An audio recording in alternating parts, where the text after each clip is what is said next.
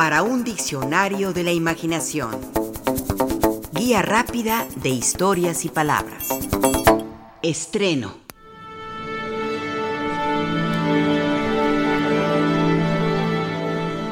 El estreno en 1913 de la consagración de la primavera de Igor Stravinsky se le recordará por lo menos como no exento de polémica. El escenario, el Teatro de los Campos Elíseos en París. La interpretación de la obra despertó lo mismo aplausos que abucheos. Hubo gritos de protesta y los integrantes del ballet sufrieron el embate de los paraguasos de los asistentes. Así recuerda ese desastroso y polémico estreno el propio Igor Stravinsky.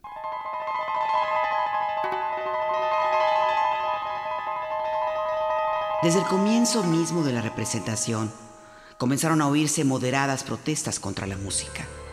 Y entonces cuando se alzó el telón sobre el grupo de lolitas patizambas y de largas trenzas que saltaban y brincaban, se refiere a la danse des adolescents, estalló la tormenta. Dominado por la furia llegué a un lugar detrás del escenario y entonces vi a Diaghilev que encendía y apagaba las luces de la sala en un último esfuerzo por calmar los ánimos. Durante el resto de la velada permanecí entre bambalinas, detrás de Nijinsky, que sostenía la cola de su frac, mientras de pie sobre una silla gritaba números a los bailarines, como si hubiera sido el patrón de un barco.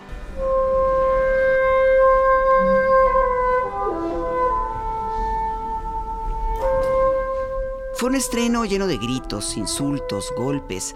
Las bailarinas lloraban, heridas por la actitud grosera de la airada muchedumbre. Pocos entendían la música, solo muy pocos la encontraban novedosa, importante, original. La consagración de la primavera abría nuevos caminos para la música, pero pocos lo entendieron así, acostumbrados sus oídos a algo más tradicional. Un año después, con la interpretación de la misma obra, sería reconocida su valía y Stravinsky saldría en hombros aplaudido por la multitud. Pero en 1913, el estreno de la consagración de la primavera fue un verdadero desastre.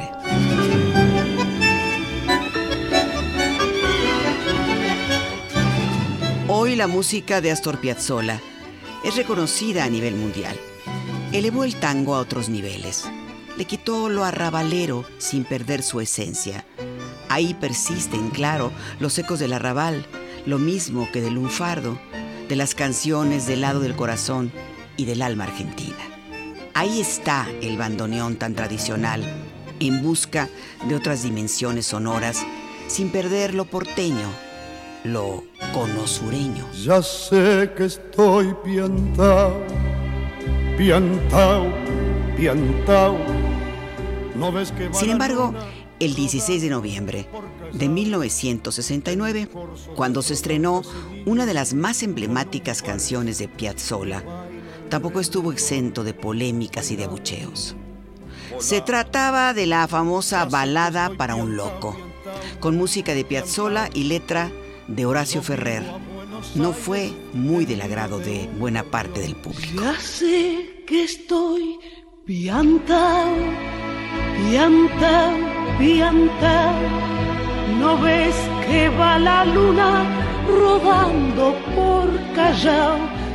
Se interpretó por primera vez en el Festival de Buenos Aires de la canción y la danza, en el escenario de Luna Park, en la voz de la cantante Amelia Baltar. Eso no es un tango, exclamaban voces airadas. La consideraron una irreverencia.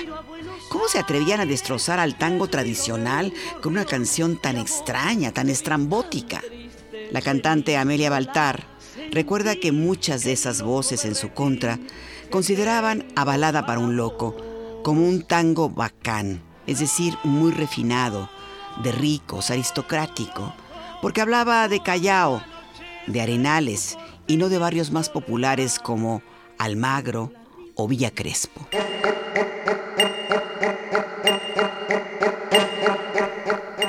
Mejor anda a lavar platos, le insultaban. Durante la interpretación donde se dio a conocer esta canción, a falta de jitomates o huevos que aventar, les tiraron monedas con fuerza, con ganas de herir a quienes se encontraban en el escenario.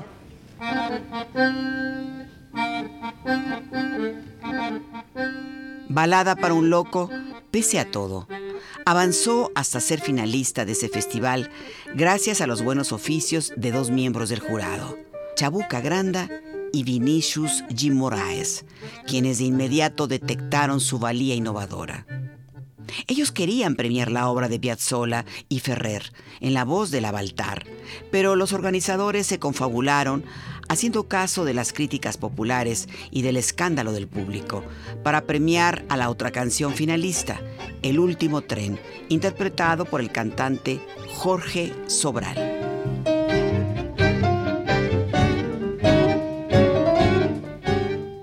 Estreno de Balada para un Loco no fue de lo más afortunado. Pero bien pronto este tango moderno encontró su camino y los discos que la contenía se empezaron a vender como pan caliente.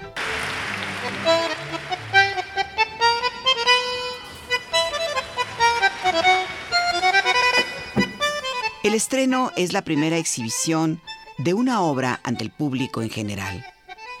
Es asimismo hacer uso por primera vez de algo. Así se puede estrenar un vestido, una corbata, una virginidad, un edificio, una película, un automóvil, una obra de teatro, un estadio, una pieza musical. Leemos en un diccionario que el origen de la palabra estrenar proviene del latín strena, vocablo que en latín, en origen, significó buen augurio, pero que sobre todo designaba a un especial regalo que los romanos se hacían para desear la mejor fortuna el día primero de enero con el año recién estrenado.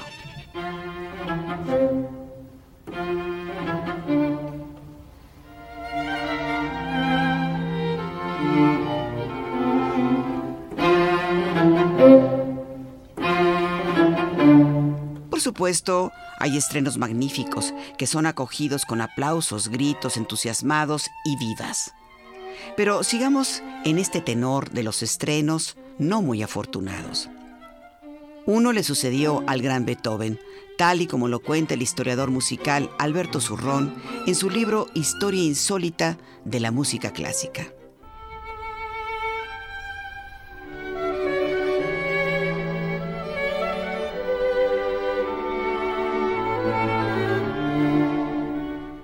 En 1808, a sus 37 años, compuso los tres cuartetos para cuerda opus 59 por encargo del conde Razumovsky, embajador ruso en Viena. Como además este era muy amigo del principal protector del músico, el príncipe Lichnowsky, Beethoven se empeñó en entretejer una melodía rusa en cada cuarteto, hasta el punto de que cuando se tocó el número uno de la serie, el público rió abiertamente en la creencia de que el siempre imprevisible Herr Ludwig les estaba gastando una broma. Al final ya nadie se reía y hubo quien calificó la pieza de música loca.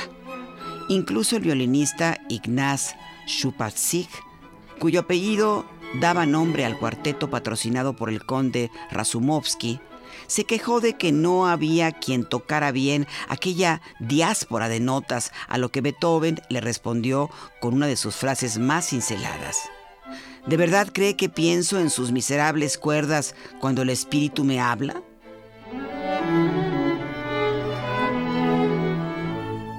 Ni el propio Beethoven se salvó en un estreno de ser criticado y no recibir aplausos.